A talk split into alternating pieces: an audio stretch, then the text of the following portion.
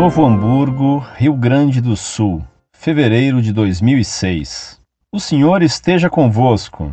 Como em outro e-mail eu disse, estou lendo um livro cheio de heresias. Para um cristão, especialmente para um católico, pode-se ver bem as heresias.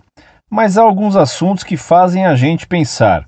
Como o livro traz referências bíblicas, nem sempre corretas, busco-as frequentemente para ver do que se trata, mas não tenho a capacidade de interpretar corretamente essas passagens, quais sejam. Em Êxodo, Deus queria ferir de morte Moisés? Os filhos de Israel, no final do livro de Gênesis, teriam cometido um assassinato.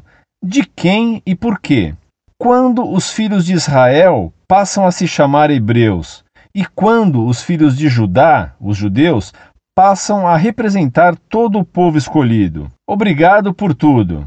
PS. Eu li em uma Bíblia que continha notas de rodapé, e creio que até mesmo neste site, que Deus frequentemente punia todo o seu povo por culpa dos sacerdotes, profetas e líderes do povo que eram hipócritas, Pregavam as leis de Deus para o povo, mas nas trevas adoravam demônios egípcios.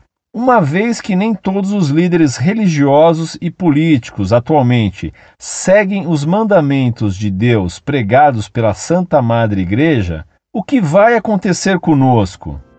Deus tenha piedade. Muito prezado, salve Maria. Recomendo-lhe ter cuidado nas leituras se você confessa ter dificuldade de analisar certas informações. Um livro mau poderá fazer muito mal à alma. Toda morte é um castigo pelo pecado original. Deus, de fato, castigou Moisés ao fazê-lo morrer sem entrar na terra prometida, por ter ele duvidado um momento do poder de Deus. Simeão e Levi foram condenados por Jacó a perder o direito da primogenitura, porque usaram de violência excessiva matando todos os habitantes do local onde haviam nascido os violentadores da irmã dele, Dina. Abraão já era chamado de hebreu por ser descendente de Eber. Foi só depois da dispersão ou do desaparecimento das tribos, quando substituiu apenas o reino de Judá, após o fim do reino de Israel no século VIII antes de Cristo, é que os israelitas, os descendentes de Israel, isto é, de Jacó, passaram a ser designados apenas como judeus, tomando o nome de uma tribo por todo o povo de Israel. Os pecados dos governantes são punidos neles e em todo o povo que os tolerou, o que faz você ter muita razão em temer grandes castigos para nosso povo.